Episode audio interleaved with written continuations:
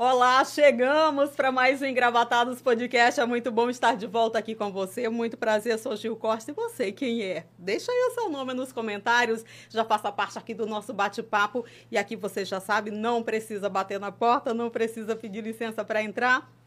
É só chegar, clicar aqui no nosso link acompanhar. E venha conferir comigo quem é a nossa convidada de hoje.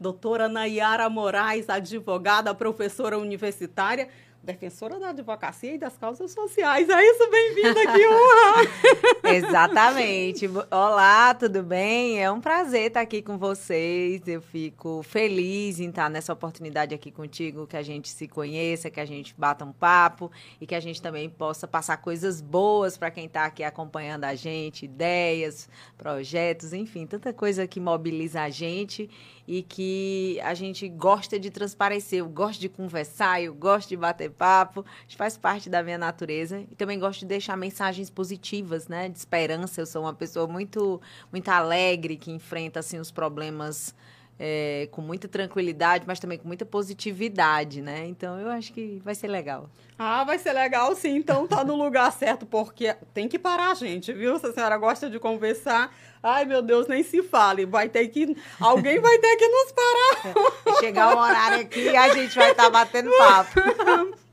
Vamos começar por esse universo da alegria. Eu vejo muito nas suas redes sociais, a senhora está sempre nesse alto astral, sempre sorridente. É isso mesmo, 24 horas por dia, doutora Nayara? É isso mesmo, eu já acordo alegre, né? Eu digo assim, às vezes as pessoas até se constrangem, que você sabe que tem gente que já, já tá de mau humor, parece que acorda já tá assim, ai, o dia ruim, não. Eu acordo, podia ser aquela coisa de filme, né? Tá tocando a música linda, os passarinhos estão cantando. Onde estão os passarinhos dentro desse mundo de, de prédios e urbanismo questionável? Ah, a gente não vê, né? Mas assim, aquele sentimento é legítimo, né? Assim, ai, que bom, acordamos mais um dia já acordo com o nível de energia lá em cima, né? E às vezes isso é até incompreendido nos espaços, porque você você vive um mundo, né, jurídico, cheio de limitações, socialmente falando, você tem que estar tá vestido de uma determinada forma, se portando de uma determinada forma, e quando você é muito diferente disso, parece que destoa, né? E aí isso também causa críticas, mas causa também, assim, eu vejo que reflexos, e eu não me concentro nas críticas no sentido de negatividade, eu sempre me concentro na positividade. Isso também traz um, um modelo, assim, uma, uma, um espelho que as pessoas querem perseguir. Pessoas felizes atraem pessoas felizes, coisas boas. Então, eu sempre sou dessa dinâmica e mantenho na minha vida. Claro que a gente não vive só de alto, né? A gente tem altos e baixos, tem problemas, tem desafios. Você, mulher, dentro da sociedade, sabe? Todas as coisas que a gente precisa enfrentar, sabe que isso que é difícil, né? Então, assim, não, não só de altos a gente vive, mas nos baixos eu também sou feliz. Opa. Porque eu sempre estou ressignificando. Ah, não, não deu certo isso aqui, mas eu, vamos lá, isso na minha trajetória pode ser encarado de que maneira? O que que eu aprendi aqui que eu posso ressignificar e tocar para frente? Eu sou uma pessoa que supera as coisas. Eu não deixo nada assim de sentimento negativo, de mágoas. Eu até digo brincando assim, ó, se for para eu não estar tá aqui, pode deixar que eu vou bem livre, porque eu sou leve e eu procuro ser leve, porque a vida já é muito complicada, né? De desafio já basta que as coisas vêm. Oi. Então a gente tem que encarar leve, positivamente. É um conselho que eu daria para todo mundo. E sabe como é que você faz isso? Como? É vigiando seus próprios pensamentos, né? Porque com a energia negativa, com a sociedade dentro desses contextos desafiadores, as pessoas têm a, assim tendência a olhar para as coisas Ai, será que é isso? Então você tem que se cercar de pessoas positivas e tem que se vigiar, né? Quem cuida de si mesmo, vigia seus pensamentos, vigia suas, suas trajetórias, suas condutas, como é que encara as coisas. Você tem que ter essa auto. Não, isso aqui, eu estou pensando assim, isso não é legal para mim. O resultado disso não é. Porque às vezes é inconsciente, vem desse contexto que você vive, das dificuldades. Então, assim, eu sou uma pessoa que tem muito autocuidado, né? Eu. Eu olho, eu vigio, claro, entrego a Deus o que, porque não sou uma pessoa religiosa, Fui criada na religião católica, mas não sou assim alguém que está dentro de igreja ou que está, sabe, não acompanho todos os dias. Mas tenho fé, tenho fé. Então entrega a Deus e bora para frente e aí a gente vai seguindo. Então assim, é, essa, essa, essa capacidade de se auto-vigiar, de cuidar de si mesmo, eu acho que ela é importante. Porque você sabe que a gente vive em Teresina, uma capital onde o jovem. E aí a, a questão. A gente vive pandemia, né? Mas a pandemia de, de dificuldades mentais, né, de saúde, manutenção de saúde mental, é um outro grande desafio para jovens sofrem dificuldade de inserção no mercado de trabalho, de aceitação de si próprios. Então, assim, tudo isso você precisa manter essa, sabe, esse desconfiômetro de si mesmo ligado. Eita, isso aqui vai ser bom para mim, isso aqui. Então, eu acho que preciso é um conselho. Mudar aqui, preciso. preciso Olha que mensagem muito legal a gente já começando aqui o nosso bate-papo já com essa mensagem, né? A gente, isso é muito bom porque a senhora falou em pandemia, né? Você falou em pandemia. É, a gente vive uma pandemia, ó, né? Ao mesmo, várias pandemias ao mesmo tempo, né? Porque tem a da Covid, tem essa que, que foi muito necessária agora desse autocuidado da questão da saúde mental, né? Porque veio ainda sobrecarregar cada vez mais as pessoas e a, às vezes a gente não se entende mesmo, né? Qualquer problema a gente já dá uma carga maior nesse problema. Então essa mensagem que, que você traz, me permita chamar de você, é, por favor. vontade. traz nesse nesse início do nosso bate-papo é muito legal e eu agradeço demais. Você falou em desafio, doutora Nayara. Desafio é o que não falta na sua vida, doutora. Eu acho que os desafios eles vão chegando e a gente vai recebendo com responsabilidade e se organizando também. Por exemplo, agora eu estou num momento de reorganização de vida, né? Porque, assim, essa, essa construção, né? De quem é a Nayara? A Nayara é a advogada, é, que milita na defesa da advocacia, é a pessoa que está vigilante com as pautas sociais, é uma professora. O que eu tinha de estudar, é assim, em termos de titulação, acho que eu me dediquei muito seriamente a isso. Uh, já sou pós-doc, né, pós-doutora em Direito, então, assim, em termos de titulação não há muito o que perseguir, mas em termos de estudo eu sempre continuo, porque todo dia a gente tem que estar tá se atualizando, a gente tem que estar tá buscando novas informações, então isso é um desafio, né, se manter é, atualizado, ativo nos processos políticos, sociais. Então é uma coisa que eu gosto de fazer. E acho que pessoas assim como com esse, com esse perfil como o meu, acaba atraindo, né? Mais, mais desafios. E isso é bom? É, eu, eu, eu acho assim, às vezes as pessoas dizem assim, ah, vamos botar isso aqui que a Nayara faz. Vamos colocar isso aqui que a Nayara resolve. Isso é bom a gente receber das pessoas esse tipo de retorno. É uma responsabilidade. Eu não encaro nada com, com, com peso, né? Eu sempre encaro com leveza. Então pode vir o desafio que for, mas aceita a gente todos. aceita e vai trabalhando esses desafios. Claro, se eles se conectam com o que a gente é, porque eu também acho que as pessoas não devem é, se desafiar fora de suas essências. Você tem que ver, isso combina com você? Isso tem a ver com você? Você, você vai fazer algo que te dá prazer, que te dá felicidade, né? Que te coloca num desafio motivador, positivo. É algo que você pode fazer também para transformar a vida do outro.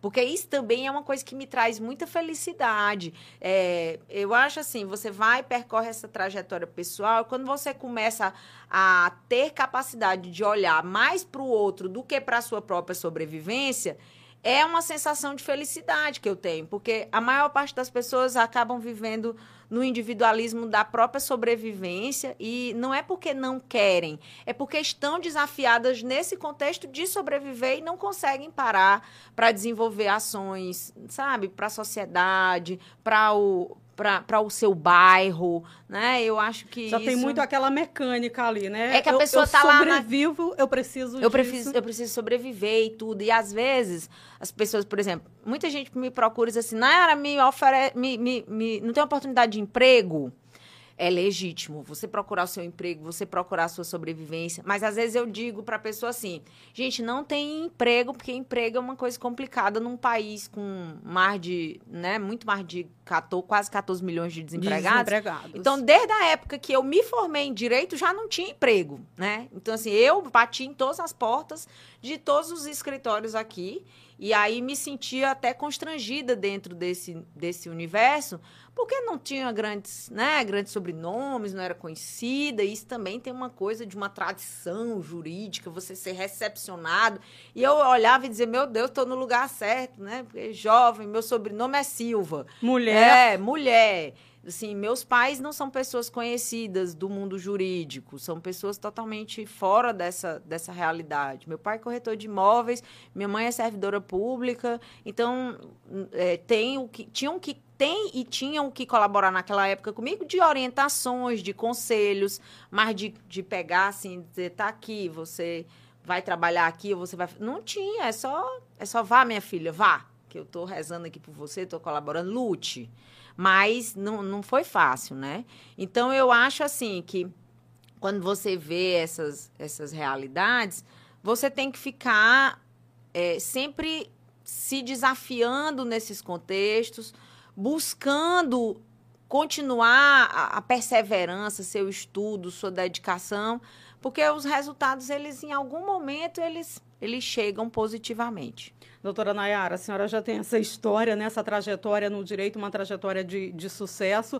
Agora está trilhando, a gente já vai falar um pouquinho mais sobre ela, mas está trilhando né, um, um caminho, é, um novo caminho, digamos assim. Recentemente a senhora se filiou ao MDB, né? Vem aí para com, com um objetivo diferente. Falou em ajudar pessoas, vem aí numa ascensão, já numa busca é desse universo da política. O que motivou exatamente a senhora né, a estar fazendo essa migração vindo do direito, buscando essa política partidária, essa filiação, o que representa tudo isso? É, é, essa, essa dinâmica do fazer pelo outro me traz muita satisfação.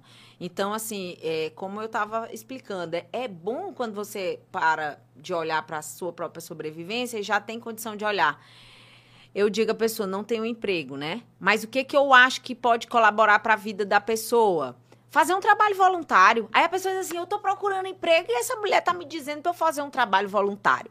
É porque muitas vezes você vai encontrar uma felicidade naquele trabalho, fazendo pelo outro, é muito gratificante e dali surgem diversas outras oportunidades. Então eu sempre encaro tudo na minha vida como um desafio que eu vou fazer, alguma coisa que não necessariamente eu vou ter ali um retorno imediato, que pode não ser financeiro, mas podem ser outras formas de retorno. Você pode estar mais feliz, né? Mais social, mais proativo, enfim, outras dinâmicas.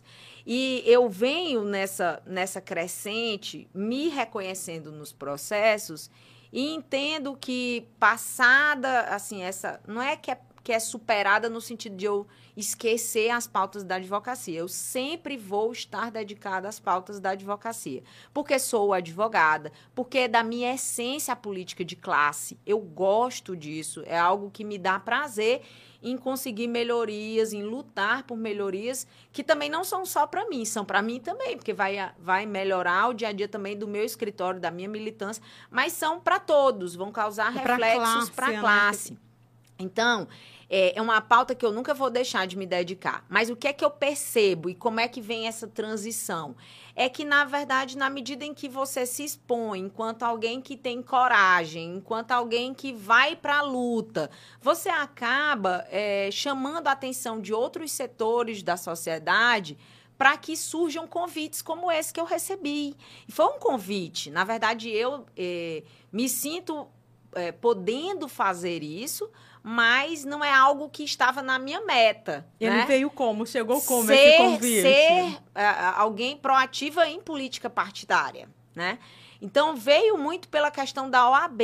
Eu acho que você começa a se cercar de pessoas e aí mostra que você é, tem essa, essa sabe, essa dinâmica, essa gosta. E isso vai as pessoas, olha que legal, olha você. Algumas pessoas chegavam para mim e diziam assim, sabe, uh, uh, Nayara, já tá, tu já devia era sair da política de OAB. Porque eu chegava às vezes na loja para comprar uma roupa e a pessoa dizia assim: "Ô, doutora, eu quero votar em você, mas eu não sou advogado". Então eu já sentia isso. Já tinha um. Eu já vi. Eu, gente, olha que interessante. Quando saiu o resultado dessa eleição agora, ah, uma pessoa que me conhece fora do convívio de OAB de, ligou para mim e disse: Ô, mulher, eu queria ter eu queria poder ter votado em ti, mas como eu não sou advogada, e aí eu quero te dizer uma coisa, eu chorei por ti. Teve gente que me ligou e disse assim: "Eu chorei por você". Para você ver como a, as pessoas precisam de bons exemplos de luta, de coragem, de, de sabe, de inflexão. Eu acho que você precisa ser um exemplo positivo dentro da comunidade que você vive. E eu me sinto feliz, porque a, a, a menina disse assim nessa ligação: ela disse, Ô mulher, eu queria votar em ti porque tu é defensora das mulheres. Veja só.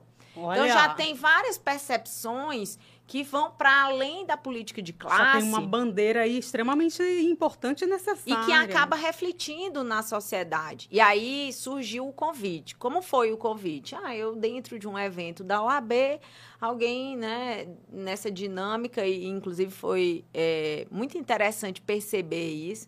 Olha, quando você terminar essa política de ordem aí, você vem a ser candidata a deputada pelo MDB. Aí eu olhei assim, eu digo, que conversa. Direto assim. Que ó. conversa diferente, né? eu falei assim, meu Deus, qual esse sentido? É, e será que. Aí depois a gente fica se perguntando, será que tem sentido mesmo, né? Porque você, fez sentido. É, fez totalmente. E, eu, e aí, como eu sou uma pessoa que ressignifica as coisas muito rápido, vai ver que tem gente que ainda nem está entendendo esse processo de transição. Mas, na verdade, não é uma transição, é apenas um, um, um reconhecimento de uma capacidade política que eu acho que já vem desenvolvendo com o tempo, que já vem causando reflexos. As pessoas, por exemplo, devem ter passado esse ano inteiro me vendo na TV, né? Acordar na era de manhã na TV, meio-dia na era estava na televisão, meio-dia, comentando sobre aspectos jurídicos, aspectos de, de, principalmente de mobilidade urbana, né, debatendo essa questão do transporte coletivo em Teresina, participando de CPI, enfim. Depois sobre a eleição da, da ordem. Depois sobre a eleição de ordem. Então, eu acho até que é natural. Depois eu passei a olhar, disse, menino, esse convite é até natural dentro desse processo, né? Você tem uma bandeira, você tem uma exposição social, você já é uma pessoa com engajamento político.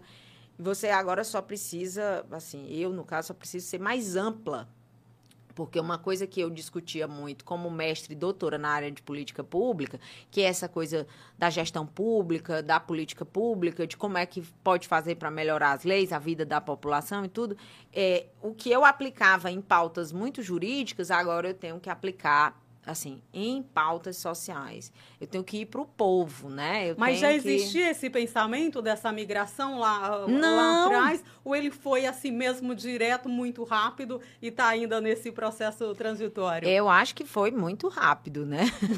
eu me filiei, tá com é, poucas semanas, né? Tá com duas semanas. E já tive, inclusive, o convite para ir até para você ver como a pauta feminina também ela está muito forte. Eu acho que entra num momento onde existe uma carência de participação feminina na política. Nós tivemos uma alteração é, legislativa também. A gente teve uma emenda constitucional, a emenda 111, que reformula o peso do voto em mulheres para fins de distribuição de recursos aos partidos políticos. Isso também é uma coisa que a gente também não pode é, deixar de comentar, porque isso faz parte de uma política de fomento da própria estrutura política brasileira para que se mais mulheres se sintam acolhidas, possam ter recursos, possam ter né, uma, uma capacidade de atuação política maior. Então, isso também faz parte do convite, né? Mulheres vêm aí, mulheres e negros têm, né, no caso, sendo os mais votados, vem com peso 2 aí, né? exatamente. Esse peso 2, ele vai fazer exatamente com que os partidos precisem se policiar para convidar mais mulheres, para convidar mais negros, negros e negras, né? Enfim, é porque não conta duas, duas vezes, só conta uma vez. Se for uma mulher e negra, não vai duplicar, quadruplicar, né? Vai entra como uma é, só. É uma só. Ou você está na cota de, de negros ou você está nessa nesse peso de mulheres, né? E então assim, isso é um processo. Então eu acho que meio que vai casando, né? Você não sabe, a gente não sabe, a gente está aqui vivendo, mas a gente não sabe muito quais são os planos. Acho que a gente vai se reconhecendo dentro da vida da gente, a gente vai amadurecendo, se aceitando, se percebendo. Pelo menos eu me sinto muito assim. Se você olhasse para mim e diz, ah, qual é a missão que você veio aqui para a Terra para fazer o quê? a gente não sabe, não é? Não é uma coisa que ah, você vem, tá aqui, nasceu o filho do fulano, ó que o papelzinho que diz o que, que ele vai fazer na Terra. Isso não está dito em lugar nenhum. Então, isso faz parte de um processo de inserção social, de amadurecimento, é, faz parte de, de todo esse contexto, né? Das oportunidades que você tem, da vida que você leva, da família que você tem, de como você se insere na comunidade e como você reflete todas essas suas características próprias. Cada um de nós tem suas características próprias. Um fala mais, outro tá mais articulador, né? Outro escreve melhor. Então você vai se percebendo no processo. E eu acho, às vezes eu olho assim, meu Deus, vai que eu nasci para isso mesmo, né? Vai que porque você vai se percebendo. Então você é, se aceitar também e se reconhecer dentro dos processos é muito importante. Olha aí, uma junção de missões, né? Cada dia uma missão diferente e a sua filiação vem num momento muito importante, diria eu, não só para o partido, que a gente tem visto vários nomes importantes aqui do Estado é, se posicionando sobre a sua chegada, mas também a nível nacional, né? A senadora Simone Tebet foi anunciada aí oficialmente pelo MDB logo próximo, muito próximo aí à sua filiação, como a representante, né, a candidata do partido à presidência da República, a única mulher dentre os inúmeros homens que a gente tem aí nessa, nessa luta. Como é que a senhora vê essa chegada, o nome da senadora Simone Tebet nessa luta? E a senhora chegando já com também muito definido, né? A senhora vem para deputada estadual, uma pré-campanha para deputada estadual, como vê aí esse momento da das mulheres no MDB chegando e das mulheres que, entrando na política. Muito, muito, de forma muito interessante, porque eu já tive a oportunidade de conhecer anteriormente, através de eventos da OAB. Eu tive até no Mato Grosso do Sul, palestrei com a Simone Tebet. E, e assim, eu disse, gente, mulher, advogada, professora, escritora. Tem tudo a ver, não tem? Assim, olha, eu... olha, eu tenho. Ah, já palestrei com ela, né? Então, assim, já tive em eventos essa, essa oportunidade. Claro que eu não tenho a experiência de política partidária que ela tem. Ela já foi prefeita, ela já foi senadora em mais de um mandato, ela tem experiência, até porque ela tem um histórico familiar, né? O pai dela é uma figura extraordinária dentro do partido, da política da brasileira, política. né? Tem é referência na política brasileira. Então, meio que ela. A sua família dessa, não tem esse histórico. É, ela vem nessa dinâmica se percebendo. Acredito que seja para ela assim um desafio, né? Ela vem se percebendo naquilo e em algum momento ela aceita essa responsabilidade, toma para si essa responsabilidade, que vem muito dessas questões também, acho que familiares, dos exemplos. Eu já não tenho isso na, na minha vivência, na minha família, além de não ter nenhum advogado. É, assim, que, que me sirva de.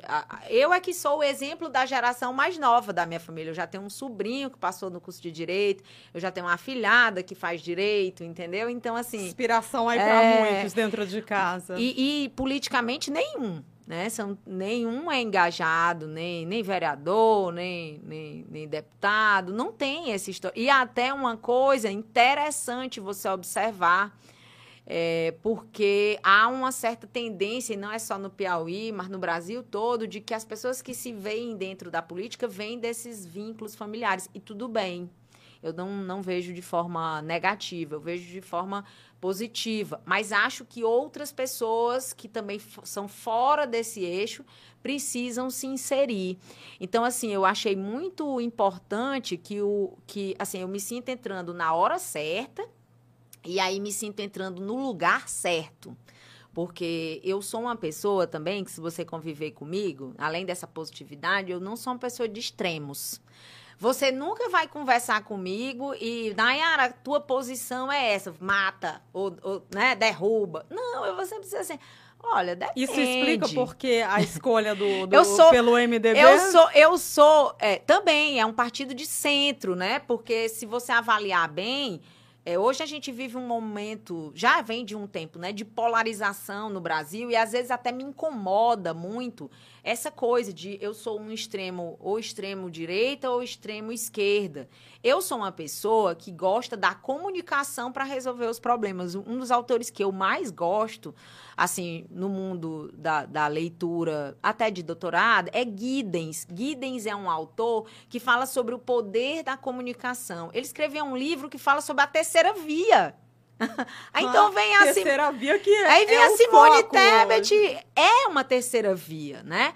assim, é claro que isso é uma coisa que se molda, mas de início eu acho que é válida né, a, a posição dela como candidata, pré-candidata, é extremamente importante dentro do amadurecimento do cenário político, porque ela é reconhecida como uma liderança, mesmo vindo dessas questões familiares, não é uma questão familiar que está condicionando a atuação dela ali é politicamente, trabalho. é o trabalho, né? Vai ser esse, esse histórico de experiência, esse histórico de dedicação, porque já é, tudo, tudo na política também é dedicação. Então, ela vem com um discurso que me, me facilita muita coisa. Por isso que eu digo que estou entrando no lugar certo tá na hora certa, precisa de mulheres, precisa de mais lideranças femininas, tem o peso da emenda constitucional, mas está no lugar certo. Está no lugar certo por quê? Porque a Nayara é pós-doc, pós-doutora em direitos humanos, em direitos sociais, e precisa se sentir à vontade num contexto. A Nayara é uma defensora de bandeira de inserção de mulher na política. Então, que bom que eu ingressei num partido que tem como candidata a presidente uma mulher, pelo menos pré-candidata, porque a gente sabe da importância da mulher se posicionar primeiro no cenário e as coisas vão evoluir. O ano que vem é um ano muito longo e a de gente está muito nessa discussão, perdão, doutora, muito na discussão aí ainda, né? É, a gente está nessa fase de diálogos e, se, é, é, e muito se questiona exatamente se a, a pré-campanha, né, a pré-candidatura da, da senadora Simone Tebet, se ela vai realmente vingar. Tem essa discussão, né? Mas eu acho que uma, o ponto mais importante aqui é que, dentre tantos homens, você tem essa, né, esse momento da, da senadora despontando e conversando né, com algumas cientistas políticas, também com mulheres que comandam alguns movimentos é, femininos dentro de partidos destacam muito sobre esse momento, né, cada vez mais da, da, da, chegada, né, do ingresso das mulheres no universo da política. Mas muitas também destacam, doutora Nayara, a questão das dificuldades que se tem né, para trazer essas mulheres. Queria saber da senhora. Elas destacam principalmente né, medo, né, esse receio, não diria medo, esse receio de, de chegar, né, de fazer essa transição que a senhora está fazendo. A senhora já tinha ali na, na, na, questão da ordem, né, já muito próximo, mas muitas não têm essa experiência. E também sobre a questão né, da família, é, de, de conciliar trabalho, família e muitas outras coisas, né, que mulher já tem um, um monte de funções porque política é feita 24 horas por dia, não tem final de semana, não tem feriado. É. Como é que a senhora vê isso? A senhora também encontra, é defensora dessa causa, também encontra, sente essas dificuldades? Com certeza. É, às vezes é, tem algumas pessoas entrando em contato com a minha família, né? Especialmente com a minha mãe. Vou te contar aqui, eu até fiz um vídeo ontem relatando isso na rede social. As pessoas assim, Lúcia, por que você não. Você tá deixando? Olha só, você tá deixando, né? Segura a Nayara que não dá certo ela ir na política. Porque ela vai se meter num lugar muito. As, as pessoas têm a percepção, assim, chega e diz: ah, ela é uma pessoa de boa fé, uma pessoa que estudou muito, é uma pessoa que, que tem muito conhecimento. Para que ela vai se meter em política partidária? Olha só, aí a minha mãe, a resposta dela é muito interessante. Olha, se eu não conseguir segurar a Nayara nem na minha barriga, nasceu de seis meses, 1,4 kg gramas, você imagina a Nayara hoje, uma pessoa que tem condição de, de pensar seus próprios caminhos, né? Aí a minha mãe me contando. Então, veja só, é, são desafios vários, né? Inclusive essa coisa de, de as pessoas entenderem que isso é importante para a sociedade, né? É importante, independente do resultado final. Foi eleita, não foi eleita? É claro que uma bandeira, que até é uma bandeira do próprio MDB, e foi legal que eu vi isso quando tive com a Simone Tebet, eles usam muito a hashtag mais mulheres eleita, eleitas. É uma dinâmica do partido. Então, ele não quer só mulher participando, eles querem mais mulheres eleitas. eleitas. Mas, independente do resultado, e é isso que vale a pena dizer, assim, em relação a mim, né? Independente do resultado, a gente vai lutar pelo resultado, a gente vai é, é, buscar fazer acontecer isso. A Simone Tebet também deve estar buscando fazer acontecer isso no nível de presidência, mas independente do resultado, ou meu ou dela, uma coisa que eu acho que precisa ser dita é que as mulheres, elas têm uma grande responsabilidade de se apoiar nos processos políticos. Então, você que é mulher, que acompanha a gente, ah, eu não gosto de política, mas eu estou vendo aqui uma mulher ingressando na política, despontando e tal. Apoie ah, Nayara, mas eu, eu nem sou do partido que ela é. Eu, eu não, eu sou de extrema esquerda, ou então eu sou de extrema direita, eu já tenho o meu candidato. Mas a gente não está numa fase de pré-campanha, então eu acho que vale a pena a gente se despir um pouco até dessas discrepâncias ideológico-partidárias e pensar assim, gente, é uma mulher. E a gente precisa de mais mulheres, nós somos mulheres, nós vivemos esses desafios. Vamos apoiar? Então, a gente, nesse sentimento, a gente constrói a pauta feminina. Aí, se lá na frente ela não conseguir o resultado, que é se manter como uma candidata é, a presidente, ou então até se ela se mantiver, mas você quiser pensar isso novamente, porque o seu partido, aquela pessoa que lhe representa ideologicamente ali, é, tá, é um outro candidato, você pensa, mas você cumpriu a sua missão no apoio, né? Você cumpriu a sua missão de reforçar. Então, eu acho que eu também vivo essa, essas percepções dentro de mim. Porque eu sei da dificuldade que é ser mulher, eu sei da dificuldade que é ter esse conjunto de papéis e, ao mesmo tempo, ter que sabe? Tá só pesar ali, ali para poder cada um conseguir fazer a sua a sua parte funcionar. Por exemplo, na eleição da OAB, a gente viajou bastante. E eu praticamente não via meu filho, né? Então, meu filho tem seis aninhos é, perguntava, mãe, até o momento que ele passou a entender, e aí tudo dele era chapa 1. Onde ele me via, chapa 1, mamãe. Eu digo, é, meu filho, chapa 1. Porque os filhos mesmos vão, assim, a família acaba participando do processo eleitoral. Mas tem que ter uma base também em casa. Porque se eu não estava indo nem em casa, estava só em reuniões, em discussões, Alguém tem que segurar. Então, a base familiar também, o reforço de amigos, né? É muito importante. Só eu estou acompanhando desde a professora da escola que sabe que a mãe do João é alguém que vive um desafio político e tem que ter um carinho maior com o João, porque o João está precisando de uma mãe. e a mãe está ausente. Então, tudo isso, essa rede protetiva, apoiadora, ela é muito importante. E eu me sinto tendo essa rede. Por isso também me sinto apta a continuar trilhando esses caminhos. A minha família, ela é incrível, assim, o meu pai, minha mãe, meu esposo, uma pessoa super companheira que aplaude, que, sabe, faz todo esse trabalho. E quando foi possível para mim, eu estive. Ah, não, eu tenho um almoço hoje, é, mas eu posso chegar um pouquinho atrasado, vou deixar meu filho na escola. Nossa, achava fantástico ter a possibilidade de deixá-lo na escola. Por quê? Porque já estava um bom tempo fazendo política e não conseguia viver essas realidades com muita tranquilidade. Então você também tem que achar os espaços para conciliar as coisas, senão você vai ser infeliz, né, dentro do, dessa coisa. Você é a soma do resultado de todos esses papéis e o equilíbrio que te dê tranquilidade para caminhar é importante. Então, eu espero que as pessoas tenham isso que as pessoas também é, lutem para conseguir nessas, é, ter essa situação de equilíbrio. Assim, esse equilíbrio seu, e é uma coisa que eu acho, uma responsabilidade individual nossa, sabe? A gente, eu sempre falo essa autovigilância, essa responsabilidade pessoal nossa. Você tem que parar para sua família e explicar. Eu agora tenho como plano isso, tal e tal, e aí. Então, a estabilidade se constrói. Né? Não tem situação fácil para ninguém. Nunca vai estar tá o tapete vermelho e a facilidade para você fazer. Ao contrário, os desafios estão sempre aí. Então, eu acho que você tem que ter estratégia, tem que não pode assim viver à toa, né? Você tem que pensar assim, olha, eu quero isso aqui, a minha meta é assim, eu vou desenvolver assim, traçar as estratégias que eu acho que a coisa acontece. Você que está chegando agora, seja muito bem-vindo. Não se esqueça de se inscrever aqui no nosso canal. A empresário veio anunciar aqui conosco no Engravatados. Estou conversando aqui com a doutora Nayara Moraes, pós-doutora em Direito, advogada. E olha, tá com um desafio gigante, né, doutora? Estamos falando aqui sobre esse universo da mulher na política, nessa inserção Uh, a senhora tem, falou dessa rede, né? Principalmente rede familiar, rede de amigos, já tem sentido esse apoio. Eu destaquei anteriormente que vários nomes do MDB aqui têm se posicionado nas redes sociais, até mesmo na imprensa local, sobre essa sua eh, chegada, né, a sua filiação ao partido de forma positiva.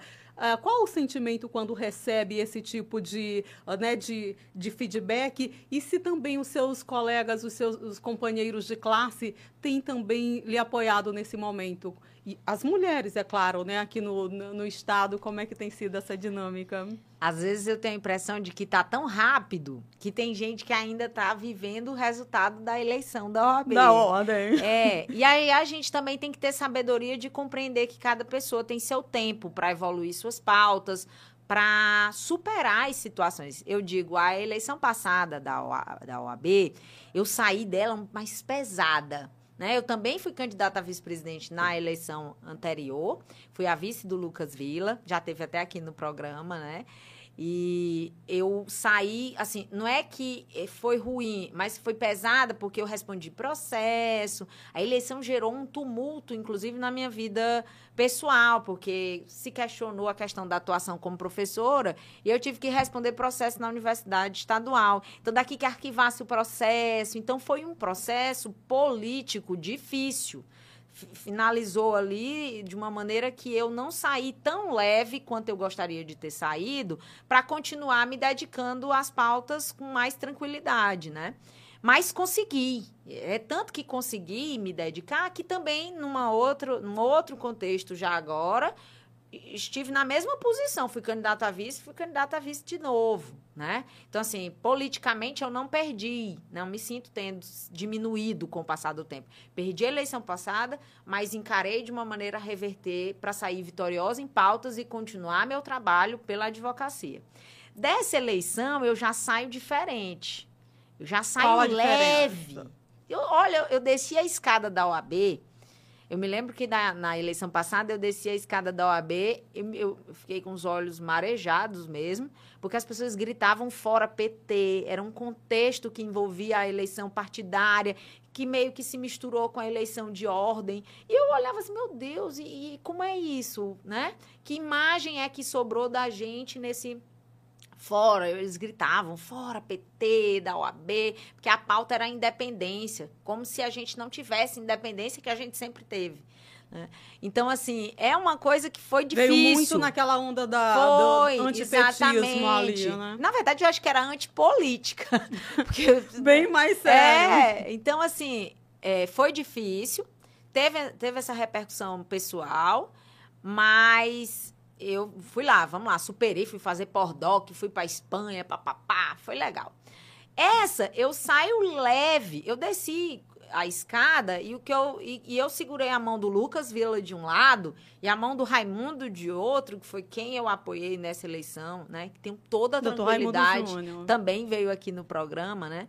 Então assim, des, vitoriosos, porque também 50 e poucos votos não, não representam para mim uma derrota. Então, acho que a gente tem que aprender a olhar para o pro, pro, pro, pro pleito, para a questão política, pensar assim: eu saí menor ou eu saí maior? A gente sai maior. O Raimundo sai a maior liderança da, da advocacia do Piauí, né? O grande líder, o, o cara que a senhora saiu maior nesse processo Eu saí todo. maior crescendo, me vejo crescendo, sempre numa crescente, né? É tanto que gerou a, a repercussão em convites, já para outro tipo de atuação.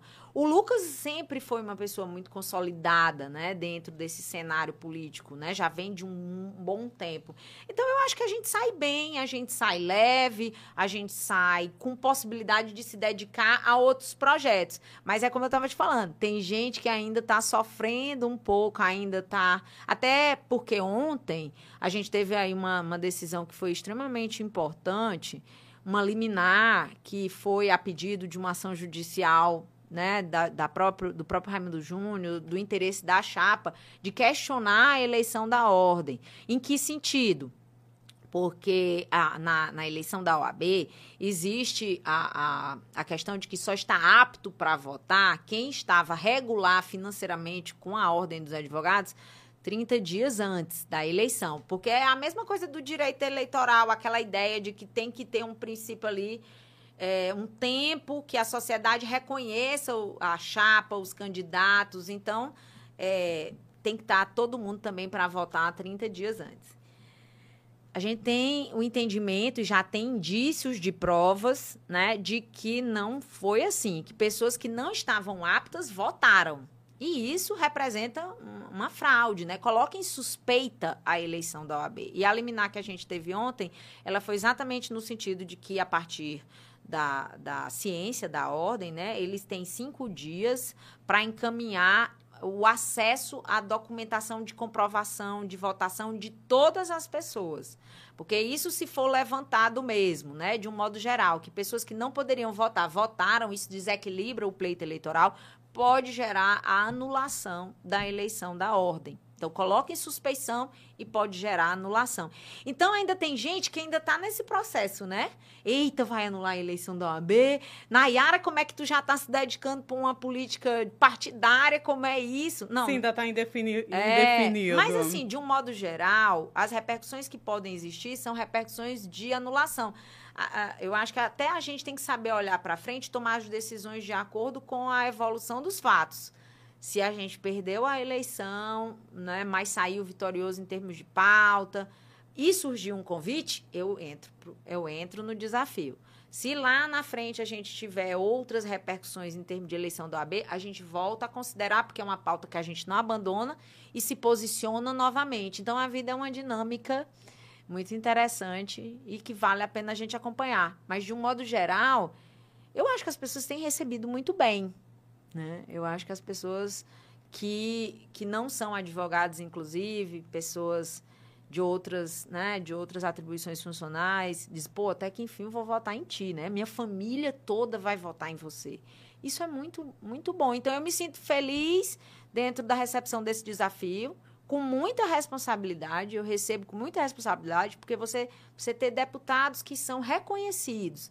Senador Marcelo Castro, a pessoa incrível, extremamente humilde. Estive com ele em Brasília é, e, e me apresentou todo o universo, sabe? Do Congresso Nacional, explicou, tem me acolhido no partido, vai fazer uma live comigo na próxima semana. Sobre legislativo, é, né? Então, assim, são pessoas que têm um respaldo social muito grande. Então, você sendo avalizada Nesse contexto, você também tem que receber com muita responsabilidade isso, com muita seriedade. Então, eu não fico envaidecida, eu fico feliz e recebo com seriedade e com responsabilidade.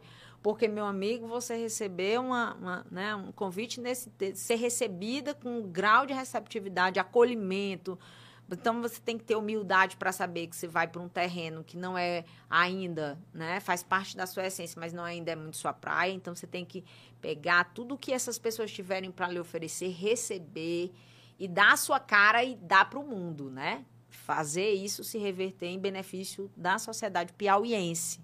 E é isso que eu espero fazer. Muita coisa aí, né? A senhora falou sobre a liminar, né? Que foi que, que, saiu ontem, só pegando aqui a nossa colinha, exatamente né, do Tribunal Regional Federal da Primeira Região, né, foi concedida aí pelo desembargador Marcos Augusto de Souza, né? E tem uma perspectiva assim para uma para uma decisão? O prazo dado na verdade para a OAB aqui do Piauí é de cinco dias né? Para exatamente demonstrar que a, os advogados que votaram nessa eleição estavam nesse prazo estavam regulares. É, a senhora já destacou aí o que pode acontecer né? Depois desse prazo não acontecendo isso, vem uma anulação é, aí? Essa, como é que, essa é uma cautelar, qual é o passo né? a passo? É, essa é uma cautelar, assim, judicialmente falando, não é a ação principal. A ação principal vai vir.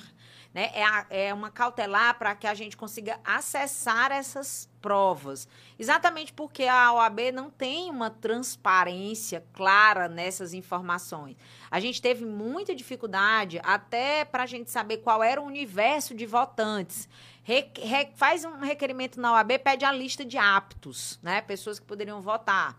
Porque isso é um direito dos candidatos acessar a, quem, as informações de quem vão participar dessas. Você tem que saber para qual é o público que você vai se direcionar. Não que você vai fazer uma política só para essas pessoas, mas você tem que saber qual é o universo votante, como é que ficou a inadimplência, como é que isso vai se, se refletir lá dentro da, da, da eleição, até para você direcionar a sua campanha, estruturar né, algumas coisas.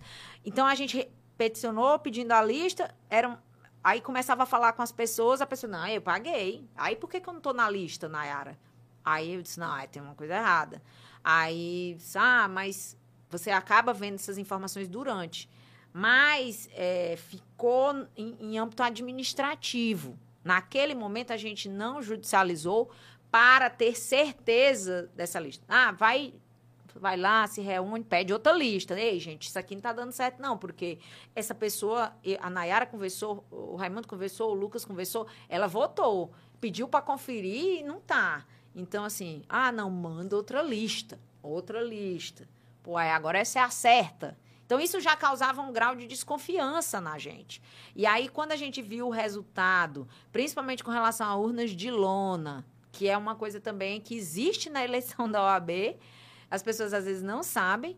A gente trabalha com as urnas é, exatamente com esse prazo de 30 dias antes, que é para dar tempo de fazer a lista de apto, para inseminar as urnas com o nome das pessoas que efetivamente estão aptas, para ter tudo isso. Mas também teve uma, uma quantidade expressiva, né, talvez muito maior do que em outros pleitos anteriores, de pessoas que votaram na urna de lona. E isso demonstra as inconsistências financeiras, porque o advogado chegou levou o comprovante de pagamento lá para a OAB. No dia da eleição, foi lá na urna né, eletrônica, chegou na sala para votar. O nome não estava na lista do TRE, inseminada na urna. A pessoa quer votar, porque aqui, ó, meu papel, eu paguei no dia tal.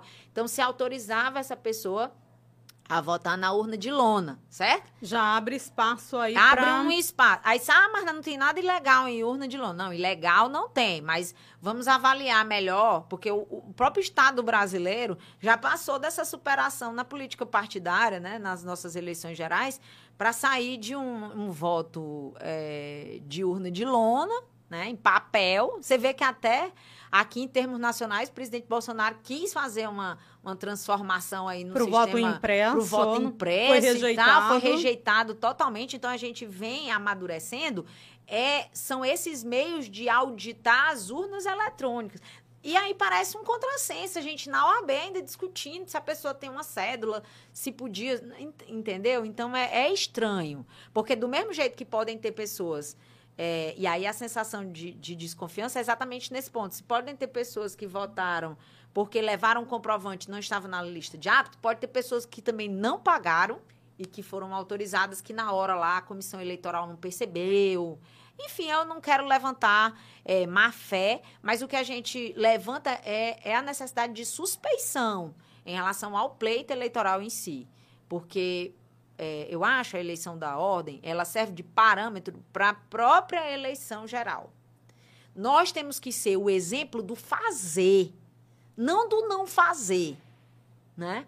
Já que somos todos advogados, conhecemos a lei, temos assim uma responsabilidade de uma instituição representativa da advocacia e da sociedade civil, com um resguardo constitucional. A OAB ela é imensa, né? A OAB ela tem uma responsabilidade social de, de própria fundação do Estado Democrático Brasileiro.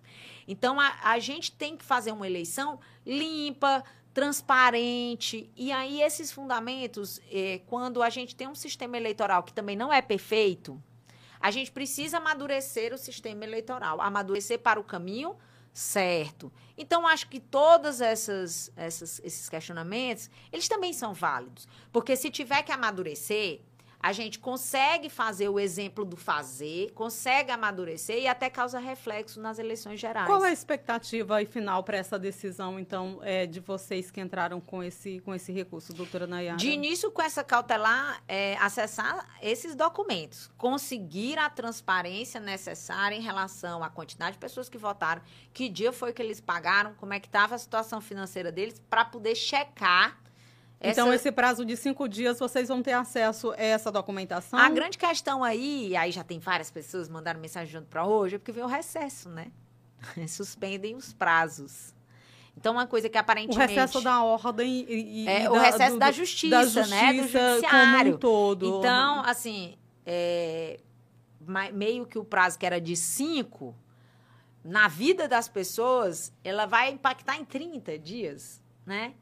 E aí a, tem gente muito ansioso dentro desse processo. E eu tenho, assim, sempre falado no sentido da tranquilidade. Gente, tenha tranquilidade. A gente também não tá para levantar fundamentos inconsistentes. Nós temos primeiro acessar provas, né? analisar o que foi que aconteceu mesmo. Isso também é um direito nosso. Né? Ah, mas é porque está inconformado com o resultado da eleição da Não significa que é um inconformismo no sentido, sabe, aquela coisa que até os advogados brincam. Ah, não sabe perder. Parece que igual o menino não sabe perder. Não é uma questão de não saber perder.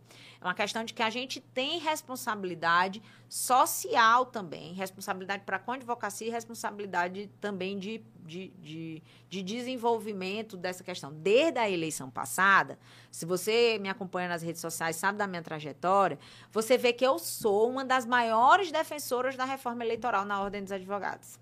Por quê? Porque já foi muito sofrido para mim o pleito passado, né?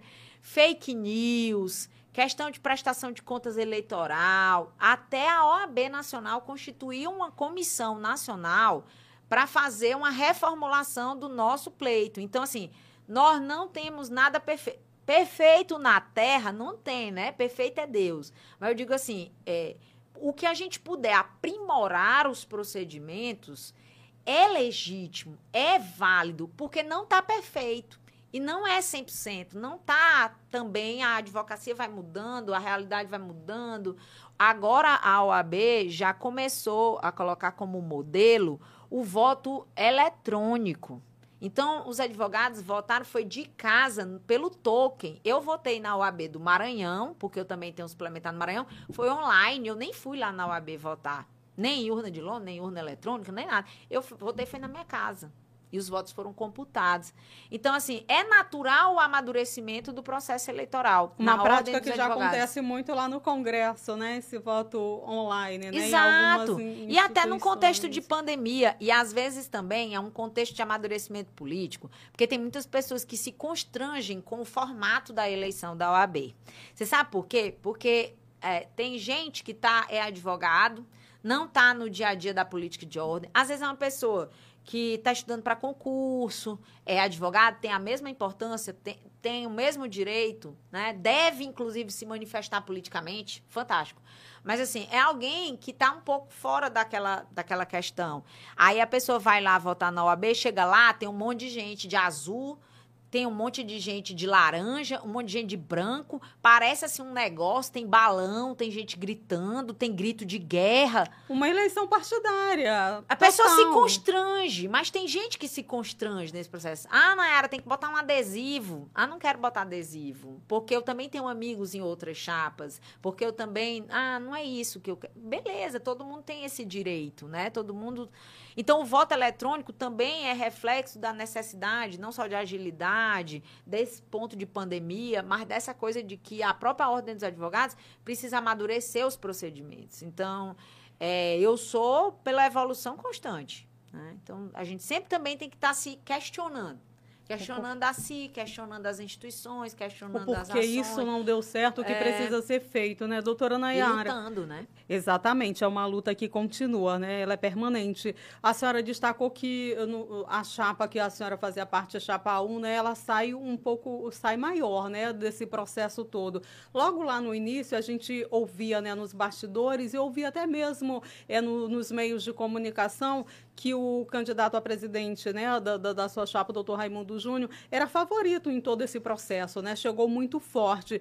É para a senhora, o que, que aconteceu ali nesse, nesse caminho que deu o resultado ali, a permanência do doutor Celso Barros? O, o, Raimundo ele é um fenômeno eleitoral, né? Porque se você se você tá, tá assistindo aqui sabe quem é o Raimundo hoje, é porque ele saiu de zero pontos até o que a gente conseguiu pontuar, né? De praticamente vencedor do pleito. Eu acho que uma das condições determinantes para o resultado não é a, a, ausência de favoritismo, que isso que você fala é uma coisa natural, exatamente por esse carisma que ele. A luta, ele foi um grande guerreiro nesse processo, associado, claro, todos nós em termos de grupo, que estamos. Lá, bora lá.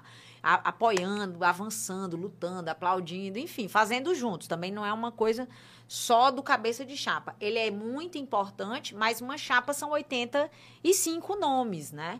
Então, é, é um trabalho de grupo muito grande. Mas, assim, o Raimundo, em termos de é, ordem, é um grande articulador que era de bastidor e passou a ser uma figura conhecida, referenciada, né? É, que mostrou a capacidade de crescimento, de articulação, enfim. Então a gente sai vencedor do processo. Não me sinto saindo perdendo. Crescemos. Agora, um fator que eu considero para além dessas questões de suspeição, né? Para além das questões de suspeição, que é fator determinante no resultado, é a ausência de unicidade de oposição. E isso é uma coisa que eu vinha discutindo com o próprio Lucas Vila há um bom tempo. O Lucas tinha essa tese. É, Nayara, a gente precisa, para vencer da situação, com o grau de inadimplência que existe, a quantidade de votantes, o perfil do nosso público que é jovem ah, e tal, acho que a gente precisa estar tá unido em oposição. Então, a chapa, é, que também concorreu em oposição, se somado com a gente, é, a Ordem dos Advogados, em termos de continuidade, não, acho que tem o quê? 30% da advocacia que apoia. Então, 70% da advocacia não apoia Era a continuidade de gestão. É oposição, só que divide votos. Então, quando você divide votos, né, o risco que você tem é da continuidade de quem está no poder. E isso é um negócio muito interessante, porque você pode pensar isso até para a política geral. Você vai lá. A discussão da terceira via. É, inicio, você, não você... chega ao segundo turno. E aí, vamos lá, né? Então, eu acho que, que isso foi um fator determinante no resultado, no sentido de que a, a oposição não conseguiu. Mas demonstra também a insatisfação da advocacia com os rumos atuais. E eu preciso dizer assim para você, e exponho isso de uma maneira muito tranquila, eu não quero que dê errado. Eu não quero que dê errado. Não é porque nós perdemos a eleição que nós não, fa não faremos, assim, até esse momento, né, parte de uma gestão futura, uh, enquanto eleitos, né, que eu quero que dê errado a gestão da OAB. Eu não quero que dê errado, eu quero que dê certo, porque se der errado, a advocacia toda sofre, né? Quem que deseja um mal para uma instituição? Eu desejo é o bem. Até se eu puder disso trazer uma reflexão, eu quero que o sistema eleitoral continue amadurecendo. Amadureceu da eleição passada para essa, porque permitiu a paridade. Foi a primeira eleição com paridade. Então, toda aquela luta de evolução no pleito eleitoral serviu. Então, eu quero que continue paridade servindo. de gênero, né? Senhora? Exatamente. Foi a primeira eleição que a gente teve ali paridade em composição de mulheres e chapa. E também a gente teve a indicação da composição de percentual para negros. Mas ainda não aplicável, assim, porque ainda está evoluindo isso para essa, campanha. Essa, essa campanha. Mas a nossa chapa preservou, sim, a quantidade de pardos e negros, enfim, como, como uma diretriz de evolução que a gente considera que é importante na OAB.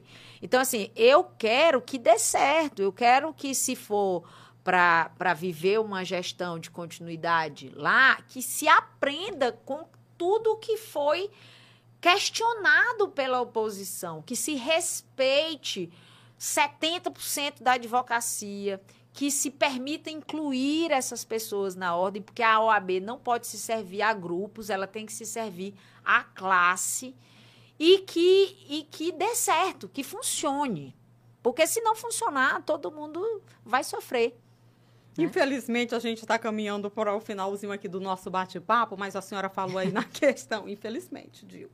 É, a senhora falou aí sobre a questão da paridade de gêneros. E assim, hoje, é, a, salvo engano, né? Me corrija, por favor, se eu estiver errada o número de advogadas são, é bem maior do que o número de advogados no país, né?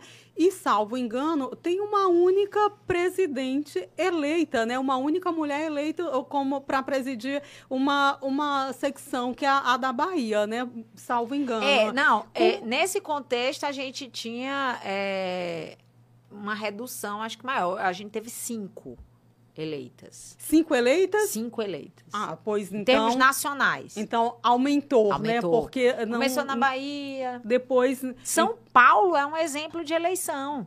Patrícia Vanzolini, professora, advogada, professora, mulher de lutas, criminalista. Até assisti aula dela. Então, assim, vê-la também chegar à presidência de uma, de uma seccional imensa. São Paulo é um mundo, né? Então, então esse número já representa alguma coisa. Cinco mulheres. Mas que precisa ir ter, aumentar cada vez mais, né, doutora Nayara? Porque cinco nesse universo aí de, de 27, né? Então ainda tem muito isso. Eu quero agradecer demais a senhora por ter vindo aqui hoje para esse bate-papo. Senhora está nessa dinâmica diferente agora, né? Já é nesse ingresso. Como é que tem sido, só para a gente finalizar, essa dinâmica, nesse cronograma, esse planejamento? Precisa visitar o estado todo, né? A senhora já conhece, já teve aí na, na eleição da ordem, mas tem que intensificar. Como é que está essa dinâmica aí de trabalho? A gente está chegando essa fase de recesso na justiça. Também, assim, você vai ficando cada vez mais familiar, né? Porque vai entrando num contexto de Natal, virada de ano e tudo, mas isso não nos impede de fazer principalmente um planejamento.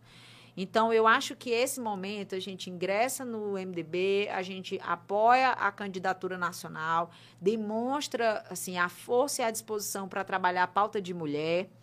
E aí, agora, nessa, nessa última semana, nessa segunda semana, eu já tenho feito uma caminhada mais de apresentação e diálogo com as lideranças do partido. Exatamente para estruturar as ações de campo, né? Porque a gente vai ter que ir ao povo, né? A gente vai ter que visitar, a gente vai ter que estar ali em loco. Então, eu acho que inclui-se, apresenta-se, porque a gente também tem que ter respeito com todas as lideranças. A gente tem o MDB Mulher, e aí eu já, já até liguei para a presidente do MDB Mulher, já estamos marcando um horário para conversar, porque você você está entrando ali, você tem que reconhecer, ó, quem já é o que faz dentro do partido. Então eu estou aprendendo. Precisa entender, é, né? visitando as pessoas, é aquela fase ali inicial. E o planejamento, com certeza, ele já está existindo. A gente vai para campo, a gente vai visitar cidades, mas acho que principalmente uma coisa que a gente precisa, e eu até peço para aqueles que nos acompanham aqui, é, que nos mandem sugestões, é fazer esse, esse diálogo ser mais próximos. Uh, Nayara, vamos visitar uma comunidade. Se você tiver uh, um projeto social que você faz, entre em contato com a gente, né? Manda a ideia, traz a sugestão, porque isso é que vai também ajudar a movimentar uma agenda de pré-campanha e futuramente uma agenda de campanha, é, onde a gente já tem mais raízes. Então eu me sinto assim em planejamento para o início de execução e, e, em convites também, né? Quero fomentar que as pessoas façam né, reflexões esse ano, vejam questões políticas, mas que, que possam sonhar com a gente também algo melhor para a sociedade piauiense né? Pegar tudo isso aqui, como que eu posso também apoiar a Nayara nesse processo? Então, vou ajudar, vou sugerir, vou indicar pautas, vou pedir para ela visitar. Então, motivação e disposição para caminhar é só o que eu tenho. Não falta, né? pois para a gente dizer tchau mesmo, final de ano, né? Natal, Ano Novo chegando. A sua mensagem para quem está nos acompanhando aqui pelo YouTube e pelas plataformas de áudio, doutora Nayara. Ah, eu quero agradecer primeiro a oportunidade da entrevista, dizer que foi um bate-papo muito, muito leve, né? Muito feliz. Eu acho que isso é legal, porque fica, fica solto, fica leve, né? Fica livre. E agradecendo a oportunidade, eu quero desejar um feliz Natal, um excelente ano novo sabe? Que, que Deus possa abençoar com, com saúde, com, com, tranquilidade as famílias, as pessoas, para que a gente realmente viva um, um ano de 2022 engajado, melhor, fazendo acontecer essa transformação, essa, essa mudança na vida das pessoas. E é o nosso compromisso e, e também é o nosso sentimento, né? Para que as pessoas, sabe, o que, o que a gente puder fazer de bem pelo outro, né? A gente vai, vai fazendo, vai trabalhando e aí os frutos eles vão, né? Depois de trabalho e tudo. Então a gente sabe disso e quer que as pessoas também se sintam motivadas, porque não é porque só a Nayara entrou, eu posso entrar também para política né? Que as pessoas se sintam engajadas a participar para fazer a coisa acontecer. É muito legal. Muito obrigada e desejo tudo de bom a todos. É isso, é com essa mensagem que a gente chega ao final do Engravatados Podcast de hoje. Muitíssimo obrigado por ter nos acompanhado. Espero que você tenha gostado do nosso bate-papo. Deixa a sua mensagem aí. Fique bem, se proteja, se cuide. Doutora Nayara, sucesso nessa nova jornada. Muito obrigada. Conversei aqui com a doutora Nayara Moraes, advogada, professora universitária, pós-doutora em Direito. E olha, tá chegando aí para o universo da política política partidária, mais uma mulher na política. Tchau, tchau, gente. Fique bem. Mais eleitas. eleitas, é, ainda tem isso. O detalhe, eleitas. Tchau, tchau, gente. Tchau, gente.